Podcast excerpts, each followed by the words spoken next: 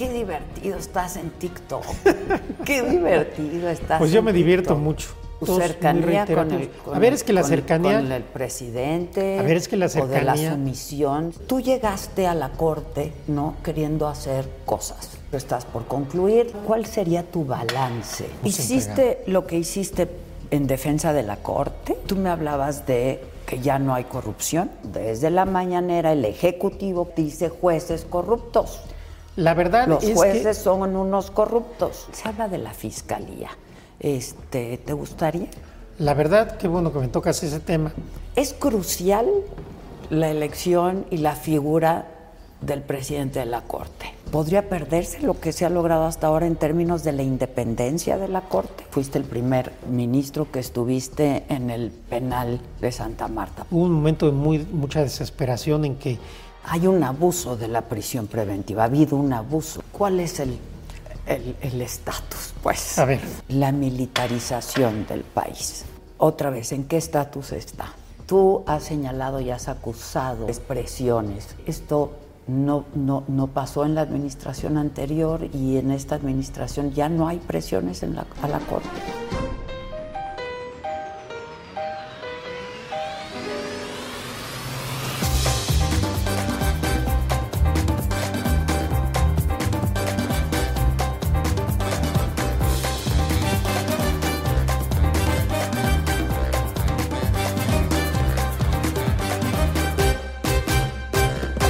Ya empezamos. a ya propósito empezamos, ¿eh? de la diversión. sí. Qué divertido estás en TikTok. Qué divertido estás. Pues yo en me divierto mucho, la verdad. Me divierto mucho y además creo que sí estoy pudiendo comunicar con las chicas, con los chicos, que eso al final es lo más importante. ¿Te costó trabajo? No, la verdad lo disfruto mucho. Yo tomé la decisión después de haber hecho un examen de la plataforma y no, no me ha costado trabajo, realmente lo, lo disfruto, me gusta. Yo siempre he tratado de estar cerca de los jóvenes, de las jóvenes, entonces algo pues que, que se me ha facilitado. Yo he sido profesor toda mi vida y me gusta mucho comunicar con, con ellas y con ellos. Entonces, Pero aparte eres un hombre joven, ¿no? Bueno, eso De vanguardia, es- tienes una hija joven y Sí, uno, sí. uno evoluciona con los hijos, la verdad. Con una hija joven, sí, de vanguardia, sí, joven yo, pues depende También. comparado con quién, pero, pero sí hay una brecha generacional importante con las generaciones que están en TikTok, pero hay que tratar de adaptarse a ellos y no buscar que ellos y ellas se adapten a nosotros. ¿Quién es tu community manager? ¿Quién, quién, quién idea todo esto? Pues en gran medida yo. Ok. Realmente eh, nosotros trabajamos todo lo que son mis redes con un chico y dos chicas que trabajan conmigo, que obviamente son mucho más jóvenes, y ahí se nos ocurren todas las cosas y vamos procesándolas.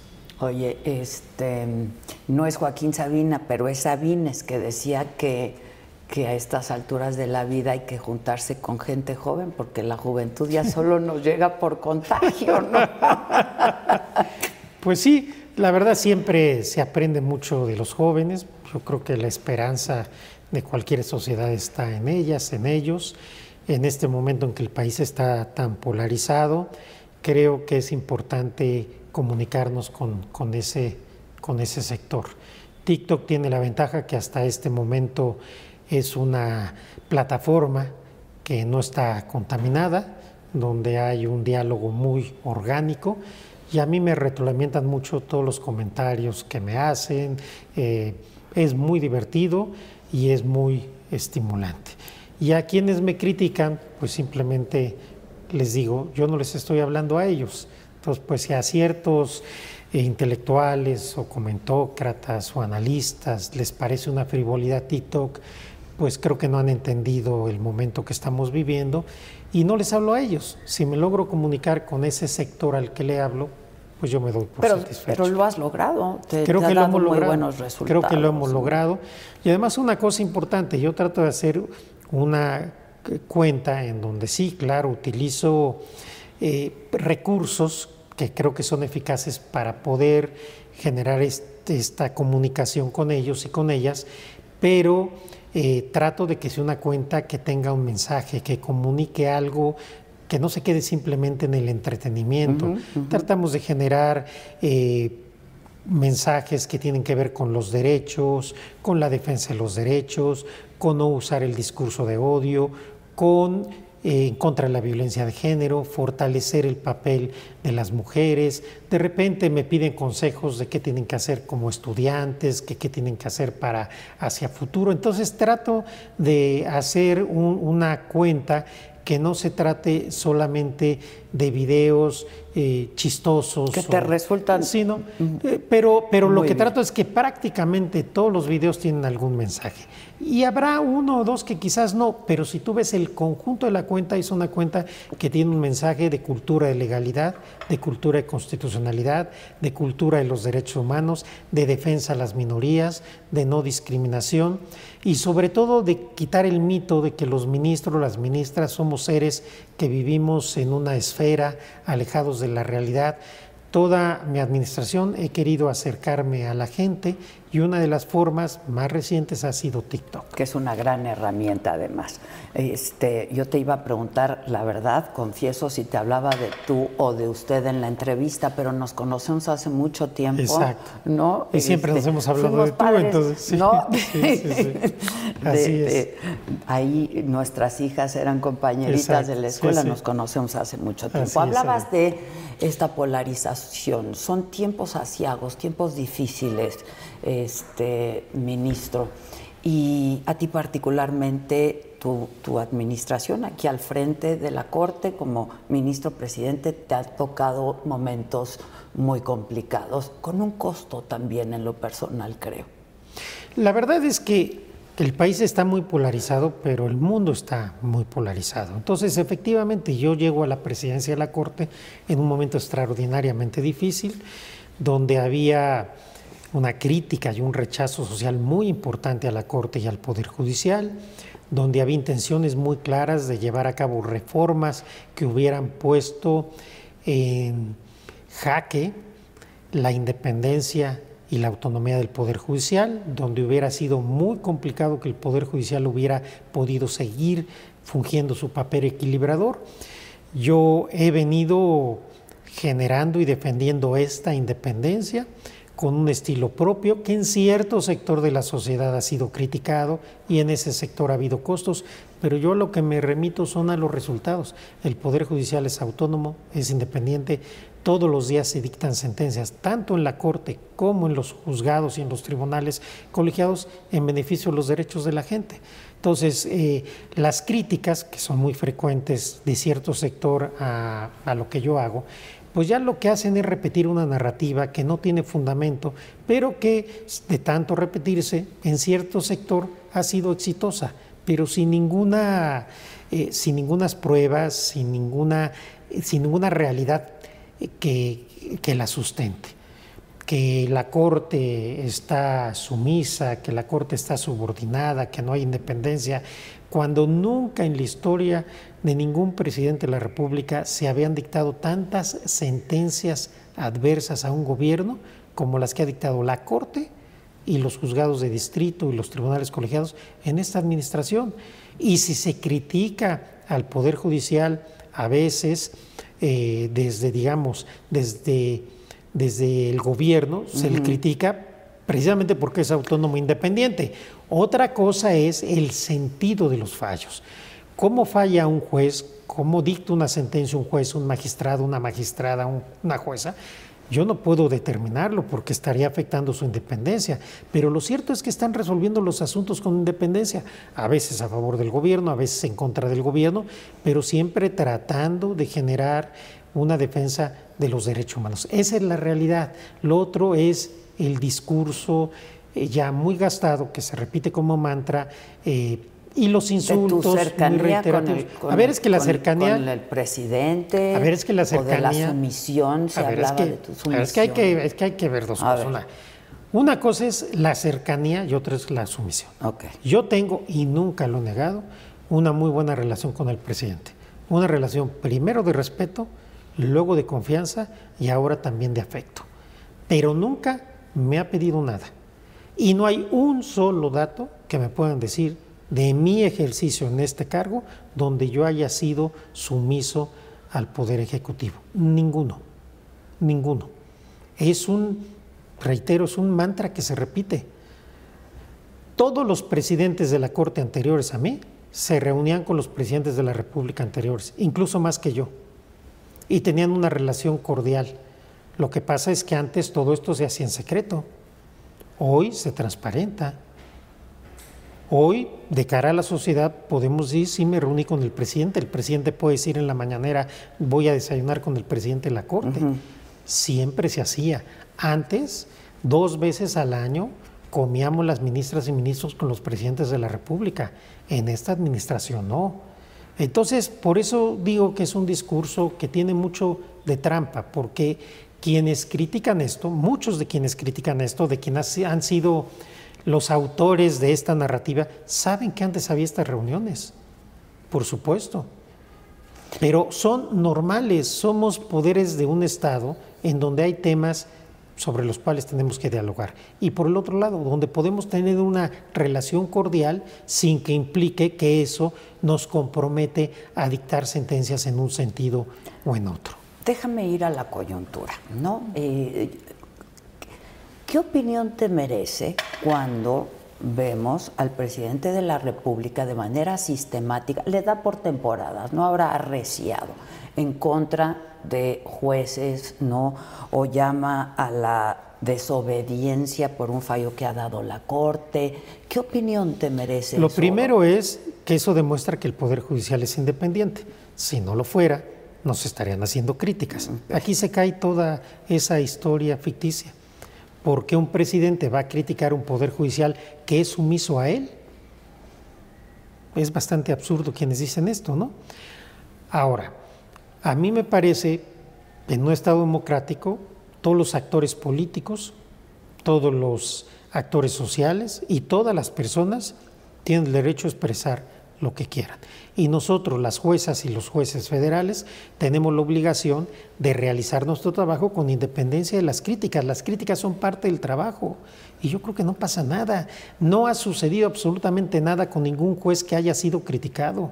Los jueces y las juezas siguen resolviendo conforme a su criterio y el presidente nunca me ha pedido que sancione o que persiga a ningún juzgador o juzgadora federal. Nada más llama la desobediencia, ministro. Desobediencia que no se ha dado. Y si se diera por algunos servidores públicos desobedecer la sentencia de los jueces, las juezas y los jueces, conforme a la ley, tienen mecanismos para que sus sentencias sean obedecidas. Eh, yo creo que no tenemos que atorarnos en una, en una discusión eh, de tipo político cuando en los hechos el Poder Judicial está vigoroso, independiente y dictando resoluciones. Hay que entender que en una batalla política o en una contienda política o en un país con tanta polarización, pues los diferentes actores eh, dicen cosas, ¿no? Dicen cosas. Y no es nada más el presidente. A la Corte y a los jueces los critican también los poderes mediáticos, los poderes fácticos, los poderes económicos, por supuesto los partidos de oposición. Depende qué hagamos, a uno les gusta y a otros no. Esa es la verdad. Pero tan hay independencia que simplemente es ver las críticas. Un día nos critican en un lado y otro día nos critican en otro. Eh, ¿Qué pasó? ¿Por qué hoy estas críticas? Porque hasta antes de mi administración, a mí me tocó esta coyuntura, el poder económico, el poder político, el poder mediático y el poder judicial estaban del mismo lado. Por eso no había problema. Por eso la Corte dictara lo que dictara, había ciertos grupos que en ciertos temas criticaban, pero normalmente no.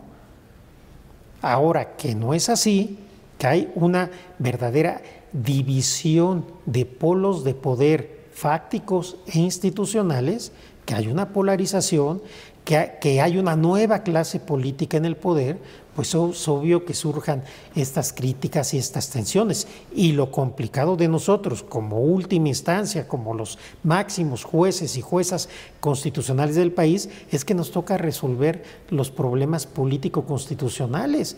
Y claro, esto genera mucha tensión y al final generará a alguien que no estará de acuerdo con lo que hicimos.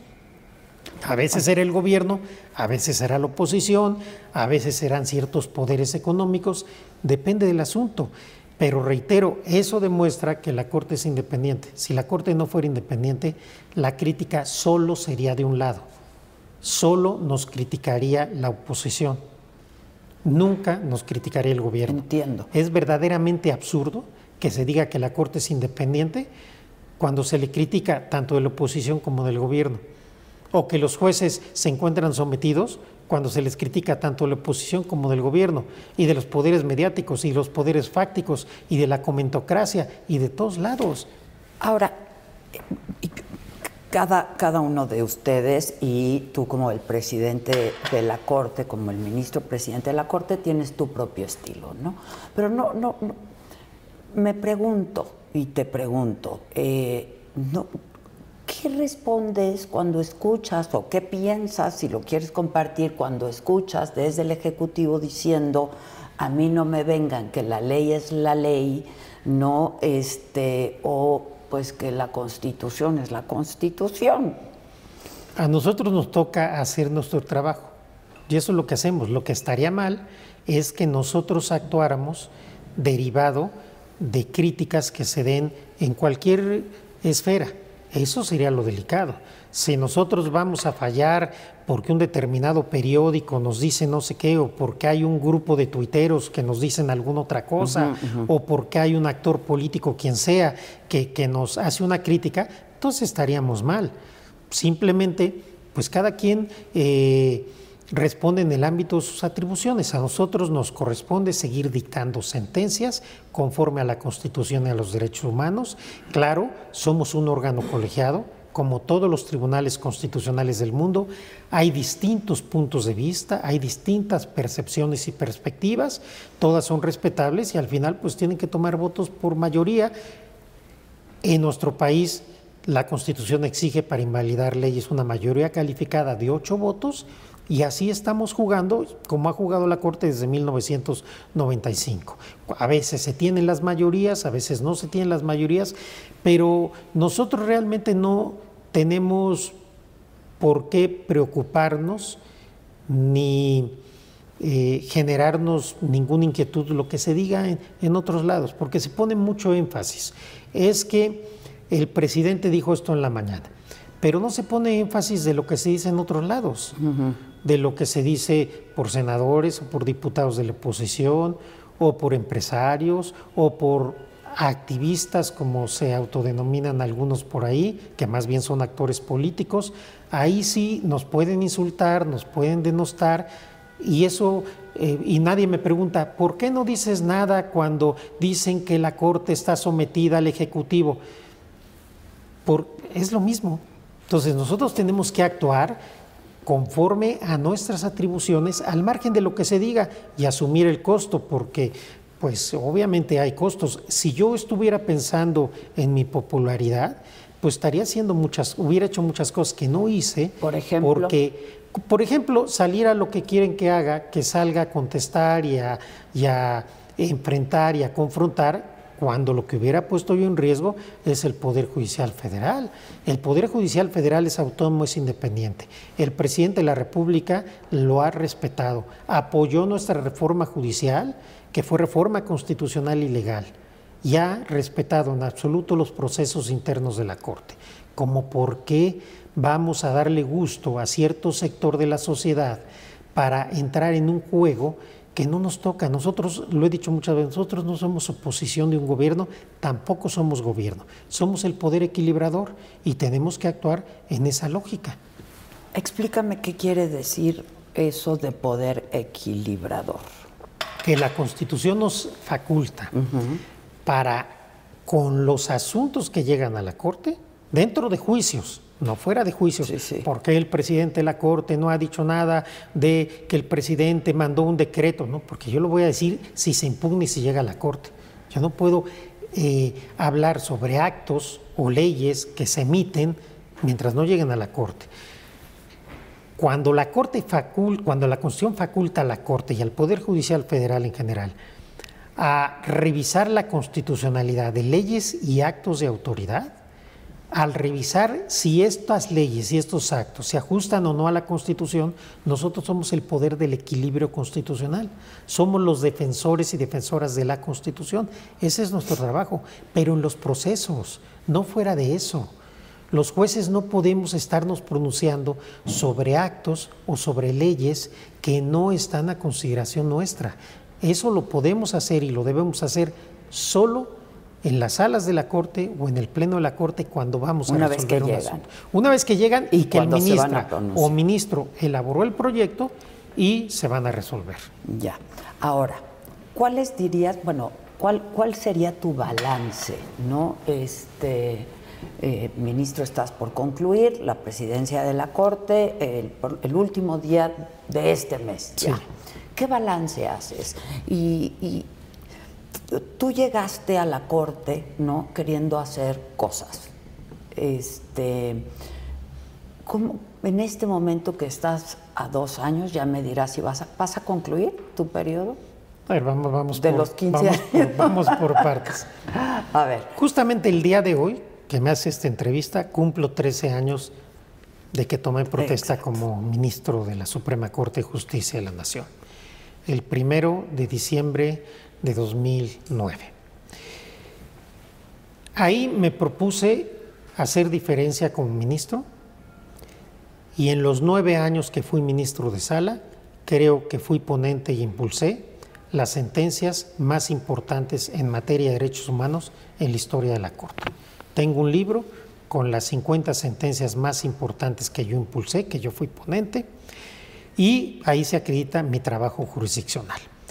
Cuando después llego a la presidencia de la Corte, yo presento, como lo harán ahora mis compañeras y compañeros, un programa o plan de trabajo. Todo lo que me propuse por escrito en ese programa lo cumplí e incluso llegamos más allá de lo que hubiéramos pensado, a pesar de la pandemia y de que cada año tuvimos 7 mil millones de pesos menos que los que se ejercieron en la administración anterior.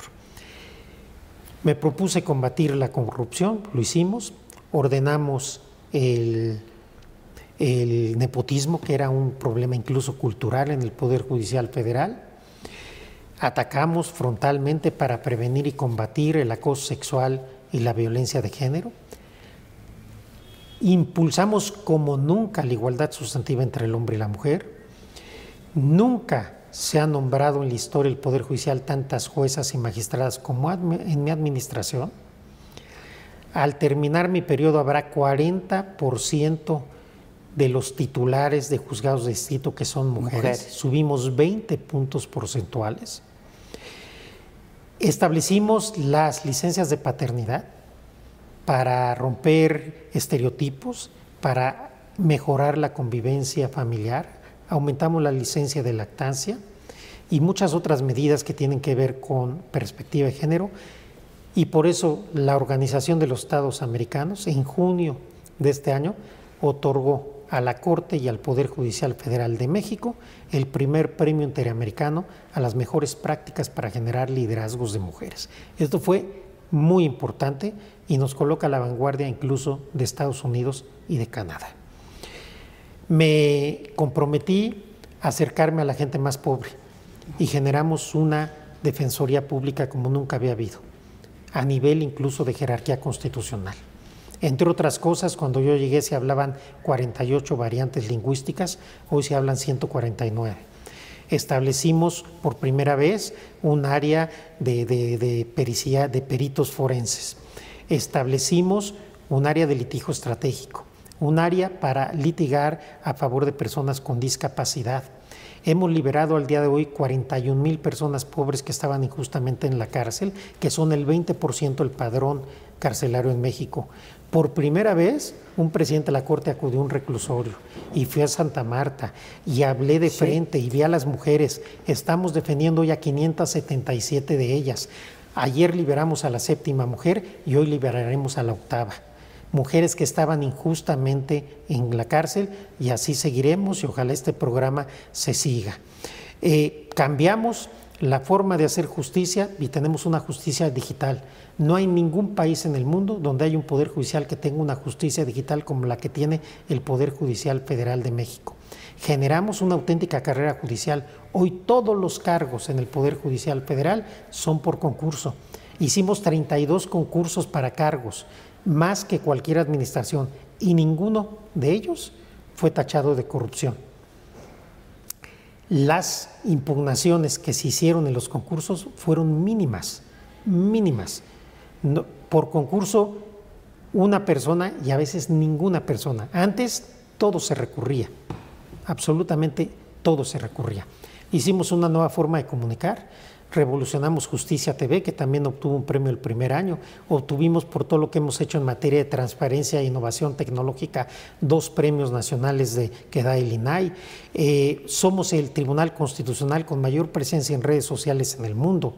Eh, todas las áreas de la Corte y del Consejo están en redes sociales. Soy el primer presidente de la Corte que da conferencias de prensa, que da entrevistas. Esta es la entrevista número 123 que he dado en mi administración. Pues para mí es la primera. ¿Eh? he escrito, escribo en un periódico, eh, estoy en todas las redes sociales y en la plataforma de TikTok. Entonces, en todos los sectores, yo me siento muy satisfecho, muy contento. Cumplí con todo lo que me ofrecí, gracias a un enorme y grandioso equipo de trabajo en el que hay muchas mujeres y muchos jóvenes. Y dejo un nuevo Poder Judicial Federal, dejo un Poder Judicial transformado que puedo demostrarlo con datos duros. Aquí se cae toda esa narrativa de desprestigio. Eh, va a ser usted recordado como, como, si a mí me preocupara cómo van a recordar ciertas personas de este país. Yo lo que me importa es que yo estoy tranquilo con mi conciencia. He trabajado 24/7 con mi equipo, tratando de dejar un mejor país, tratando de hacerlo mejor para las personas y creo que ahí están los resultados. Pregúntale a las mujeres del Poder Judicial Federal que antes no tenían acceso. Pregúntale a las nuevas juezas, a las nuevas magistradas. Pregúntale a los nuevos defensores y defensoras de oficio.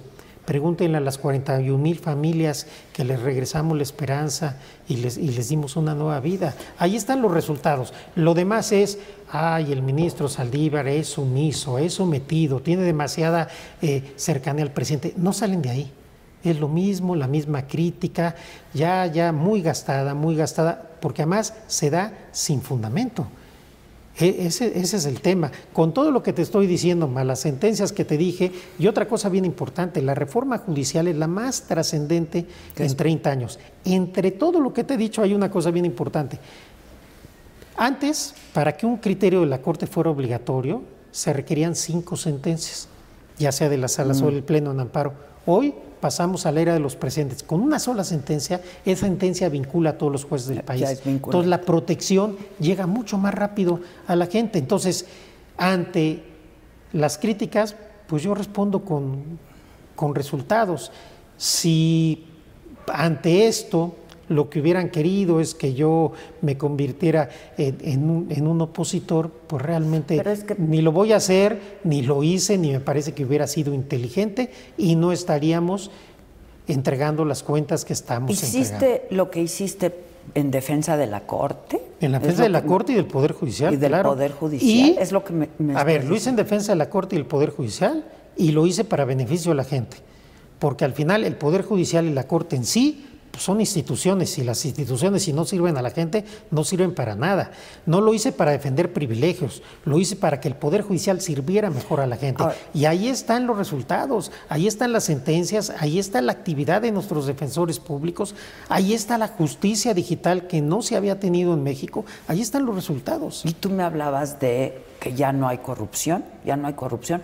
Yo no sé tú qué piensas cuando No, yo no he dicho, yo nunca he dicho no hay corrupción. Lo que he dicho es, hemos combatido la corrupción, la hemos reducido de manera importante. Las redes de corrupción que había entre despachos muy afamados y redes internas del Poder Judicial ya no existen. Ahora, en toda institución humana Obviamente puede haber todavía casos de corrupción aislados, no los voy a desconocer, pero, como los hay en todos lados, ¿eh? no, en la iniciativa privada, en los otros poderes, en los poderes locales. A ver, y no por eso vas a calificar la institución como corrupta. Exacto, pero entonces, ¿qué sientes como también presidente de la Corte de la Judicatura cuando desde la mañanera el Ejecutivo, que es otro poder, dice jueces corruptos? La verdad Los es jueces que son unos corruptos. la verdad es que un hombre público no puede actuar de acuerdo a lo que siente, sino tiene que actuar de acuerdo a lo que piensa y de acuerdo a su responsabilidad. ok. Max Weber decía que los hombres públicos se juzgan por, la conse- por las consecuencias sociales de sus acciones. Ahí está todo lo que yo he hecho. Con eso se me puede juzgar. Me tiene la verdad, y perdón que lo diga, me tiene sin cuidado cómo me juzguen, porque eh, yo sería muy poquita cosa y tendría muy poca, eh, pues la verdad, muy poca fortaleza interior si mi valía va a depender de lo que se diga. Si eso fuera, pues la verdad yo hubiera sufrido mucho. Por eso hay gente que cree que yo sufrí mucho estos cuatro años. La verdad que no, porque yo estoy seguro y convencido de lo que estoy haciendo y estoy haciendo lo correcto. Si se me critica, además la mayor parte de las críticas en Twitter son bots, son cuentas falsas, son sí, sí, granjas. Me tienen sin cuidado. Y si hay ciertos actores políticos muy bien identificados que lo que hacen es tuitear, eh, insultando, yo creo que no tienen vida personal. Tu- Tuitean y tuitean, insultan. Y, y entonces se dicen entre ellos, tuitazo.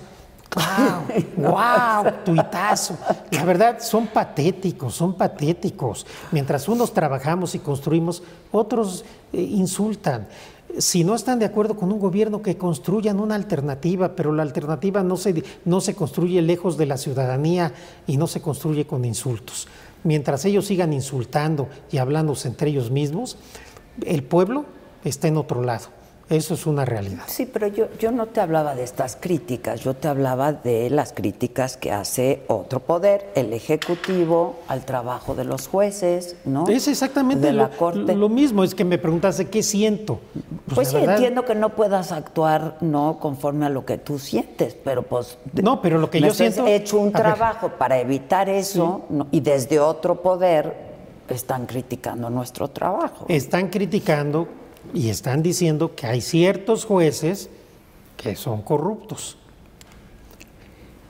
Al mismo tiempo se ha reconocido que se ha avanzado mucho. Entonces, la verdad es que creo que lo importante es, eh, y yo siempre lo he hecho, no nos tenemos que enganchar en eso, porque cada poder o cada actor político tiene su propia narrativa. ¿No? Y tiene, y tiene sus propias, digamos, de alguna manera. Sus tiempos, sus tiempos y su intencionalidad política.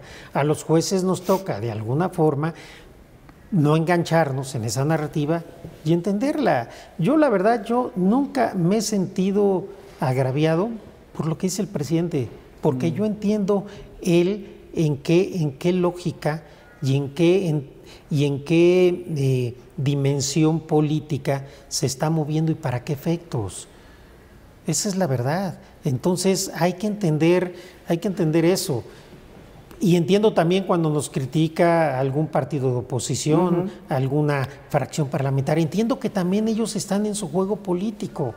Así hay que entenderlo y no agraviarse y, y no tomarlo personal. Y sobre todo, de ahí no tomar decisiones institucionales. Simplemente entender, estamos en un país polarizado, donde nosotros estamos en medio porque somos los jueces. ¿Qué tenemos que hacer? ¿Cómo se demuestra nuestra independencia? Con nuestras sentencias. Ante las críticas. Ser el fiel de la balanza. Con nuestras sentencias. Y mi obligación como presidente del Consejo de la Judicatura, que lo he hecho siempre, ha sido garantizar a los jueces y a las jueces federales que puedan seguir realizando en libertad su actuación. Y eso ha sucedido. Nunca se ha perseguido ni se ha sancionado a un juez o a una jueza porque dicte una sentencia en contra del gobierno o en contra de cualquier, de quien sea. Ahora, tú terminas como presidente de la Corte el último día de este mes, ¿no? Te Así es. faltarían dos años más. Sí, Había la pretensión de que fueran cuatro, que yo creo que fue otro momento, un punto de quiebre quizá. Sí, fue un ahí, momento ¿no? complicado. Complicado. Te digo que te han tocado momentos complicados. Este, ¿Te vas a quedar? ¿Te despediste solo de tus conferencias de prensa o de la Corte? Yo me despedí de mis conferencias de prensa como presidente de la Corte, pero ya no lo voy a hacer. Eh, en principio regresaré a la sala que me corresponda, dependiendo quién sea electo o electa como presidenta o presidente de la Corte. Y no estoy cerrado de que si se presenta alguna oportunidad que me parezca atractiva para servir mejor a mi país, la pondere y tome en su caso una decisión. Pero en principio regreso a la sala o, llego a una nueva sala, depende si voy a la primera o a la segunda, y, y haré mi trabajo de ministro. Pero, repito, no estoy cerrado para si se presenta una oportunidad en la que yo crea que puedo servir mejor a mi mm. país eh, que donde estoy, aceptarla. Pero sí quiero decir algo también. Yo en este momento yo ya logré todo lo que profesionalmente mm, yo me puse como metas. Primero, me puse la meta de ser un abogado independiente eh, que llevara asuntos constitucionales en materia de derechos humanos. Lo logré, creo que me fue bien en todos sentidos. Después tomé la decisión de ser ministro, afortunadamente pude llegar y tomé la decisión de impulsar una agenda de derechos. Cuando llegué a la Corte, la Corte no veía temas de derechos. Yo critiqué antes de llegar a la Corte eso y dije, la Corte requiere ver derechos. Ahí están mis nueve años de... Y después aspiré a ser presidente de la Corte y ya lo soy. De tal suerte que a partir de ahora, si me quedo dos años en, en la sala o si sale alguna otra cuestión, para mí ya es un extra. Yo ya cumplí los objetivos que me propuse y además me quedo muy tranquilo porque siempre lo hice con la idea de servir a mi país, de hacer diferencia y creo que lo logré y creo que eso puede ser eh, analizado objetivamente, no es porque yo lo diga, hay datos duros que pueden acreditar esto. Ahora, eres un hombre muy joven, a pesar de que ya hayas llegado hasta donde más eh, habías aspirado a llegar, ¿no? Este, me hablabas de si hay una oportunidad real, se habla de la fiscalía. Este, ¿Te gustaría? La verdad, qué bueno que me tocas ese tema, porque me lo preguntan recurrentemente. En este momento hay un fiscal general de la República, que es el doctor Alejandro Guerres Manero, a quien yo le tengo respeto y aprecio. Yo no estoy, eh, no me estoy candidateando para ser fiscal, ni me estoy promoviendo para ser fiscal. Entonces yo no estoy en esa lógica. Quienes sacan este tema, pues supongo que son temas de rumores, mm. etcétera, pero yo no me he promovido en ningún lugar, ni lo haré en este sentido, ni para ese cargo ni para ninguno, pero particularmente esto es una cosa más de, rumor que, que de realidad. Yo no estoy en esa lógica. Pero si te llegaran a proponer algo que llamase tu atención, dejarías la Corte de manera anticipada? Lo ponderaría. Ok. Lo ponderaría, ponderaría muchas cosas, ponderaría cómo está la Corte, ponderaría si efectivamente mi salida podría significar un daño a la institución o no. Obviamente también analizaría esta opción eventual que se presente, si es una en donde pues, pueda servir de mejor manera al país, hacer diferencias, seguir ayudando a la gente. Y lo analizaría en su momento, pero de verdad no me, eso no me quita el sueño, porque eh, yo ahorita estoy concentrado primero a terminar este cargo, después a participar en la elección de mi sucesora o sucesor y después regresarme a la sala y ya veremos qué nos depara. La elección es el día 2 de, enero. 2 de, enero, perdón, 2 de enero. Este, es crucial la elección y la figura del presidente de la Corte, ¿no? Sí, es, es muy importante. Es muy importante. Háblanos un poco de por qué y cómo se va a hacer, cómo se hace esta elección. A partir del día de hoy, primero de enero y hasta el 5 de enero, perdón, primero de diciembre, hasta el 5 de diciembre, las ministras o ministros interesados tienen que registrarse y presentar ante el Pleno sus proyectos o programas o planes de trabajo. El día 6 de diciembre vamos a subir en un micrositio eh, los programas o los planes de trabajo para que toda la ciudadanía los conozca. Y el día 2 de enero, cualquier ministro o ministro que aspire requiere tener seis votos. Ahora, ¿Hay injerencia de otro poder en esta elección? No hay ninguna injerencia de otro poder, es una decisión interna exclusiva de las ministras y ministros. ¿Hay grilla aquí? ¿Se hace política? Bueno, obviamente, eh, como tú bien dices, el cargo de presidenta o presidente de la Corte, pues es un cargo muy, muy relevante y es lógico que cuando hay aspiraciones y aspirantes, pues tiene que haber política hay política y hay tratar de, hacer consensos, de ganar las voluntades. Por supuesto, somos un órgano colegiado, somos un órgano también, aunque sea constitucional, también político, y claro que se, que se hace política y las candidatas y candidatos que están aspirando están haciendo política para tratar de convencernos que votemos por ella o por él. En la definición del próximo o próxima presidente de la Corte, eh, pues hay mucho en juego, ¿no? Este, ¿Podría perderse lo que se ha logrado hasta ahora en términos de la independencia de la Corte? Afortunadamente, la reforma judicial blinda el Poder Judicial de, de, que pueda haber retrocesos en áreas muy, muy importantes. Por el otro lado, yo estimo que cualquiera de mis compañeros o compañeras que llegara a presidir la Corte y lo harían desde la óptica de defender la independencia y la autonomía. No veo en riesgo en esta elección la independencia y la autonomía del pueblo. ¿Lo crees sinceramente? Sí, claro, sí, sí.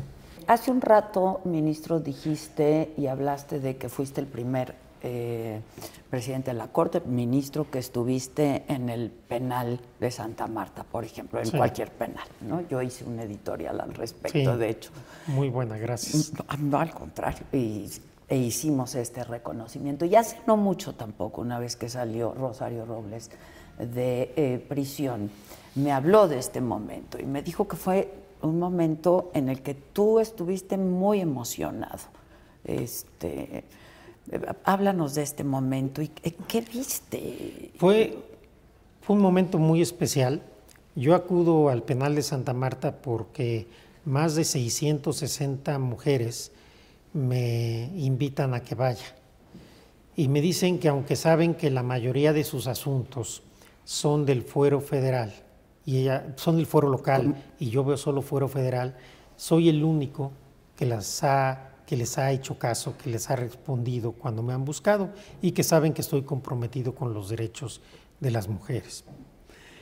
Previo a acudir, primeramente lo platiqué por una cortesía política con la jefa de gobierno Claudia Sheinbaum, quien lo tomó muy bien, incluso de manera entusiasta, y celebramos un convenio entre la Defensoría Pública mm. nuestra, el Consejo de la Judicatura con la Ciudad de México, para que nuestras defensoras y defensores pudieran defender casos locales. Entonces yo llego al penal de Santa Marta ya con este convenio y me acompaña mi esposa, mis colaboradoras y colaboradores más cercanos.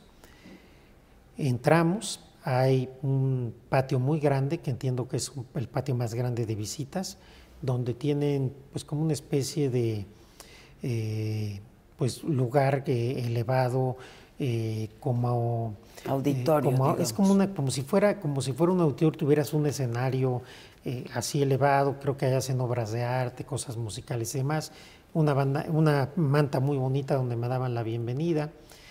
Entonces llego, eran 220 mujeres que estaban ahí, algunas procesadas, otras sentenciadas. Eh, y, lo que hacemos durante más de, eh, de dos horas, dos horas y media, primero es, es escucharlas. Eso fue muy importante.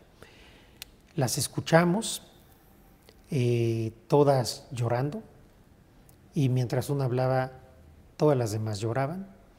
Hubo un momento de mucha desesperación en que se daban cuenta que no iban a poder hablar todas. Yo tomo la palabra y les digo, no se preocupen, vamos a ver todos los casos, incluso las que no puedan hablar. Eh, entonces las seguimos escuchando, escuchando. Eh, van tomando nota mis colaboradores. Tu mujer muy conmovida, me contó. Sí, muy conmovida, mis colaboradoras también muy, muy conmovidas.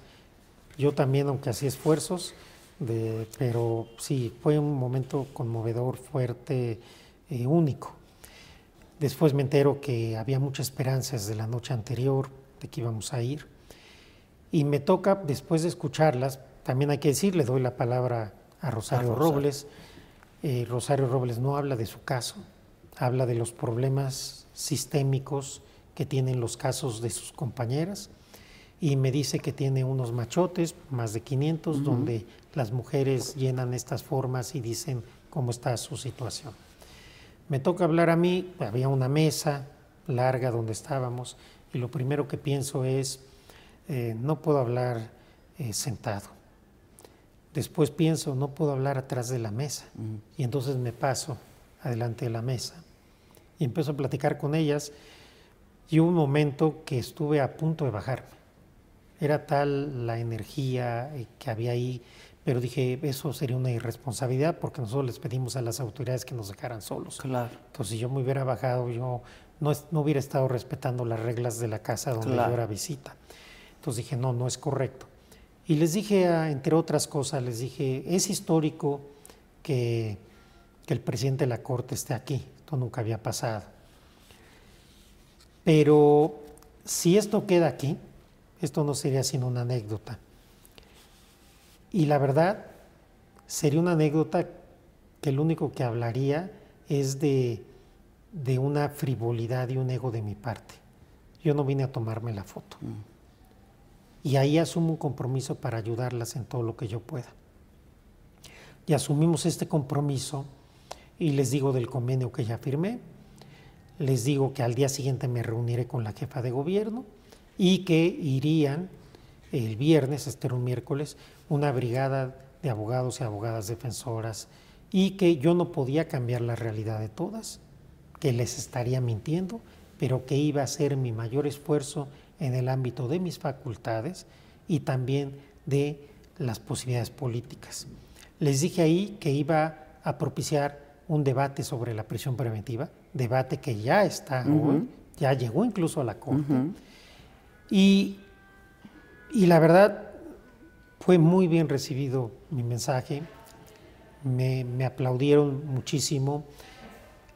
Y hay dos, entre muchas cosas que me dijeron, hay dos que quiero decirte. Una mujer ya sentenciada eh, se levanta y me dice, ministro, que usted esté aquí, que me mire y me escuche, para mí es justicia. Una mujer que estaba sentenciada. Otra mujer que estaba todavía en proceso, muy joven, me dice, ministro, gracias por voltearnos a ver. No somos basura, somos seres humanos entonces, lo primero que hicimos en Santa Marta fue voltear a ver a las mujeres por primera vez a los ojos, escucharlas, sentir su dolor, sentir su sufrimiento, palpar la injusticia y que por primera vez sintieran que había alguien que se comprometía con ellos y que les daba esperanza. Eso fue. Y a partir de ahí han cambiado muchas cosas. No solo hemos liberado mujeres, estamos defendiendo a 577, sino esto propició que también la Ciudad de México ha hecho un trabajo muy importante para liberar más mujeres, más personas. También eh, se ha permeado ya en tribunales locales y federales el juzgar con perspectiva de, género, eh, en estos casos tan, tan, tristes de las mujeres. Entonces sí, la verdad yo creo que ese momento de mi presidencia fue, fue muy importante, pero no nos quedamos en la foto ni nos quedamos en la motividad. Por ejemplo, esto normalmente no lo digo porque no se hace para, para tratar de tener rédito político. Eh, mi esposa, que es psicóloga infantil, está yendo al CENDI de Santa Marta a ayudar, a dar terapia, apoyar a las niñas y los niños de Santa Marta. Está haciendo una labor, la verdad, muy hermosa ahí. Y, sí, efectivamente, Santa Marta eh, me aprendí en Santa Marta de manera viva lo que ya sabía de manera intelectual. Mm.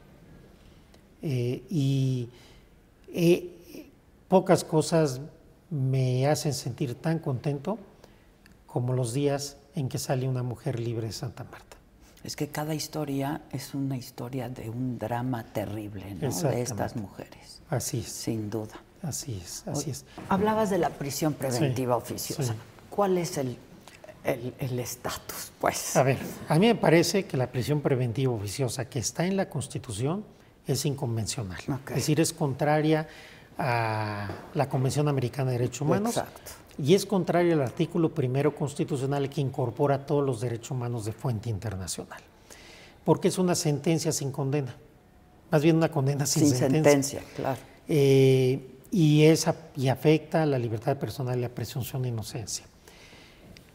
Por regla general, las personas, salvo que pongan en riesgo a las víctimas, a los testigos o haya peligro de fuga, tendrían que estar en libertad eh, en sus procesos y esto no sucede así.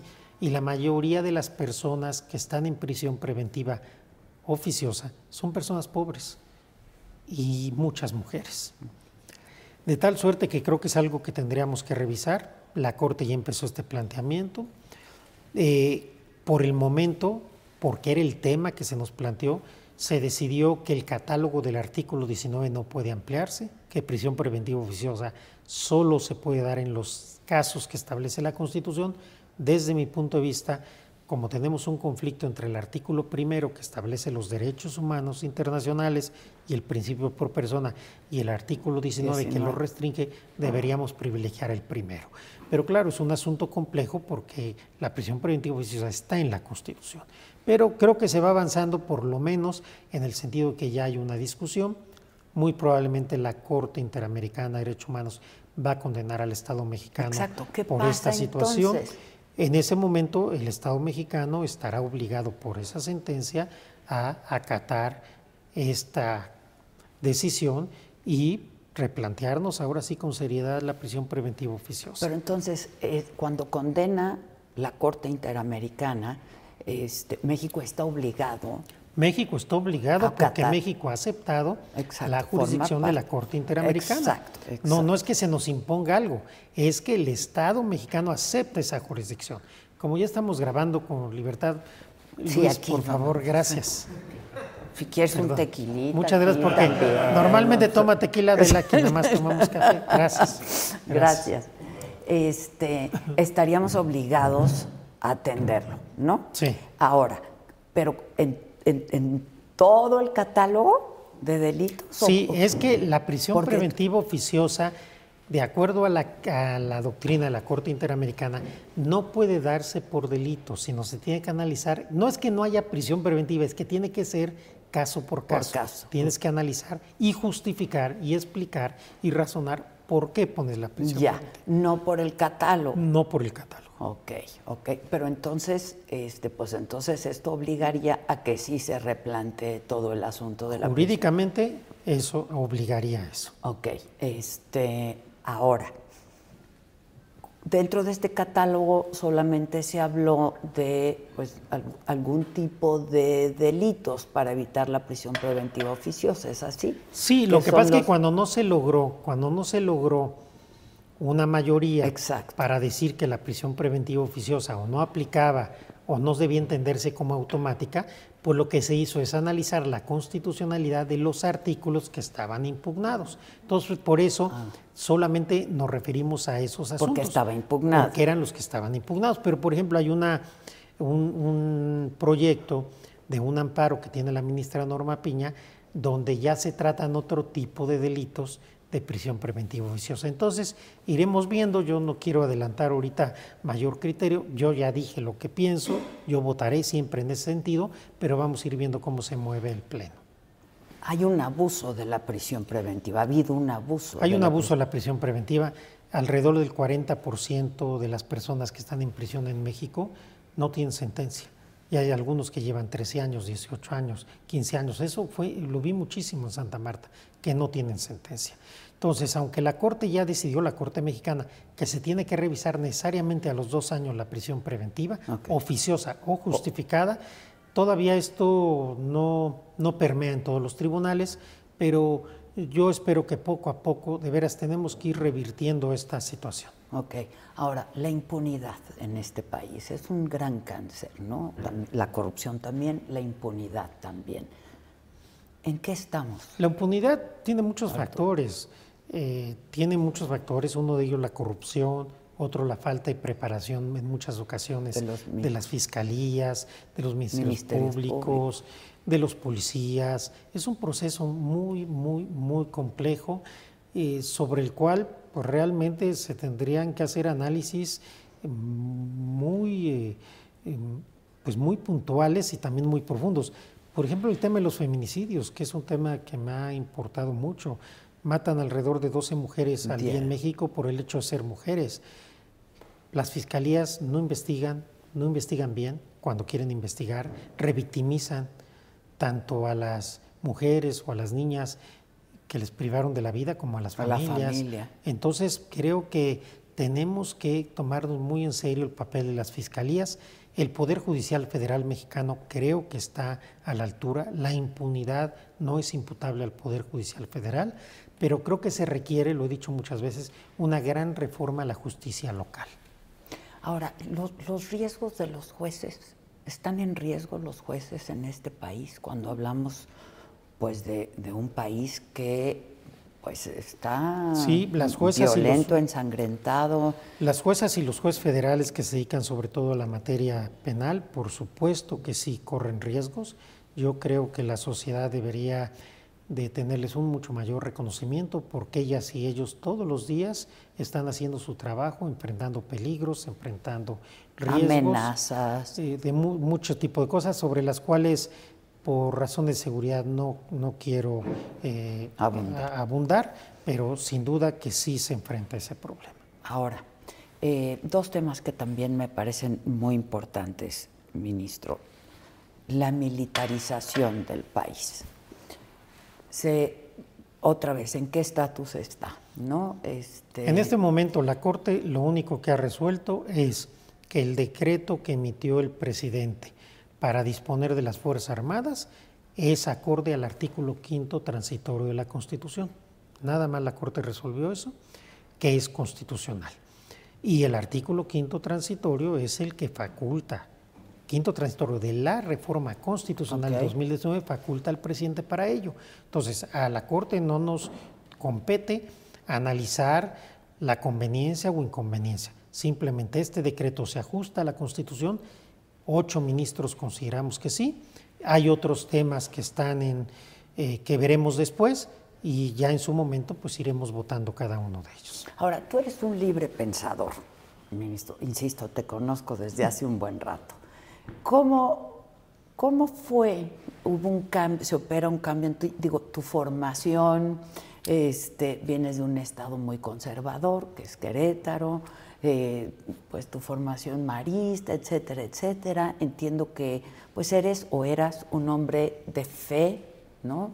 Este, ¿Cómo fue? Bueno, la fe no está reñida con, nada, por cierto. Eh, eh, yo obviamente nazco en Querétaro, me crió en Querétaro, mis padres eran muy religiosos, eh, gente muy buena, me educo efectivamente en una escuela católica de los hermanos maristas, pero, pero una escuela religiosa liberal, porque los hermanos maristas eran muy cercanos a la teología de la liberación, que era una teología muy importante en aquella época en América Latina, que implicaba una opción preferencial por los pobres. Entonces yo siempre tuve eh, una inclinación hacia una sensibilidad social. Entonces entre los principios de mis papás, que más allá de, de lo religioso eran principios éticos, morales, y esta sensibilidad social, pues así es como yo crezco. Claro, vengo aquí a la Ciudad de México, aquí estudio mi carrera, y entonces uno empieza empiezas a leer, empiezas a ver otras cosas, empiezas a, abrir tu mente y, a partir de eso pues empiezo a tomar digamos una posición mucho más, mucho más liberal, mucho más abierta, primero pues con los derechos que tienen que ver con las personas de la diversidad sexual, después el, todos los temas de mujeres. Y yo lo he dicho aquí, mucha de, de, pues de mi evolución, mi reeducación en materia del papel de las mujeres se lo debo a mis colaboradoras, que las pláticas, las reuniones, las discusiones y todo, pues me hicieron ir viendo este universo, tratándolo de ver desde la óptica de ustedes. Entonces así es como poco a poco pues se va dando una, una, una evolución y yo creo que se puede tener este pensamiento teniendo cualquier fe religiosa o no teniendo ninguna fe religiosa, porque eh, una cosa es la religiosidad y otra cosa es la espiritualidad. Yo creo que son cosas distintas. Hay gente muy religiosa que no es espiritual y hay gente que no es religiosa y es muy espiritual. Y hay gente que ni es religiosa ni es, espiritual. pero son buenas personas porque tienen bases éticas y al final del día creo que eso es lo, lo importante. El Dalai Lama decía que cuál es la mejor religión, pues la mejor religión es un buen corazón. Y yo coincido con eso. ¿Pero profesas alguna religión? No, yo dije hace poco que soy, yo soy un libre pensador con orígenes cristianos e inclinación budista. ¿Quién ah, sabe qué significa eso? Pero... ¿Pero practicas el budismo? ¿Practicas alguna religión? No, no, no. El budismo lo que tiene es que es una filosofía, una cosmovisión muy importante, la verdad. En algún tiempo lo estudié, lo leí, me, gustó, creo que es una forma de entender la vida muy interesante, que te ayuda a vivir de manera mucho más feliz, mucho más productiva y que te ayuda a tener una vida muy plena eh, en, todo, en todo tu entorno. Entonces yo no soy budista practicante, ni mucho menos, pero sí... Eh, me parece que la cosmovisión budista, eh, más allá de, lo ritualista, me parece que es impresionante. Yo creo que es una de, de, las formaciones eh, intelectuales o de las cosmovisiones, de las filosofías, de las psicologías, porque tiene de todo, pues más completas y más interesantes que, que hay como para poder aprender, estudiar y crecer. Ya. ¿Lees otra cosa que, no sean leyes? es más, este, creo que lo que menos leo son, leyes eh, o derecho. No, yo trato de leer de todo. La verdad, en este momento en que estoy ahora. Es poco el tiempo que tiene. Para leer literatura es muy poco. La verdad es muy poco, eh, porque son 24-7, en fin. Pero decía un amigo mío que hay veces en la vida que no importa lo que leas, sino lo que has leído. Entonces yo creo que a mí lo que me ha ayudado mucho pues son todas las lecturas que tuve a lo largo de toda mi vida. Y claro, cuando puedo pues leo algo, sí, leo de todo, leo muy diverso y eso es lo que ayuda. Es más, yo siempre les digo a, mis alumnos y a mis alumnas, no lean solo de derecho, es lo peor que pueden hacer. Siempre hay que leer de, otras cosas y tratar de abrir el espectro a, lo que uno, pues para, para precisamente crecer uno, si uno lee siempre lo mismo, Aparte que es muy aburrido, pues la lectura no cumple esta finalidad de, de, abrirte, de, crecerte, de reflexionar, etcétera. Entonces, eh, sí, yo creo que la lectura y la reflexión eh, son las que, las que ayudan, ¿no? Y a partir de ahí, pues yo soy muy respetuoso de, toda, de todas las formas de pensar, eh, de todas las personas que tienen cualquier tipo de religión. Yo he conocido personas excelentes de todas las religiones, personas excelentes que son agnósticas o incluso que son ateas. Creo que al final del día lo que importa es eh, tener una conducta ética en tu vida y no dañar a los demás. Eso es lo más importante. Finalmente, te agradezco mucho, el ministro, que finalmente se haya podido dar esta conversación por fin. Tú has señalado y has acusado eh, en administraciones anteriores presiones, ¿no? Siendo ya, en una administración. En una administración este, lo dijiste en una entrevista, eh, luego también en el documental de Florence Cassé, que qué bueno está, por cierto. Muy bueno, sí. Muy bueno el documental. Eh, esto no, no, no, pasó en la administración anterior y en esta administración ya no hay presiones en la, a la Corte. No. El tipo de presiones que se dieron en esa administración yo no las he vuelto a ver. El presidente Peña fue muy respetuoso tuvimos siempre una relación cordial con él y yo creo que no hay ningún ministro o ministra que pueda decir que el presidente López Obrador los ha o las ha presionado. Te agradezco mucho. Muchas gracias. Al contrario, gracias, Adela. Muchas, gracias. gracias.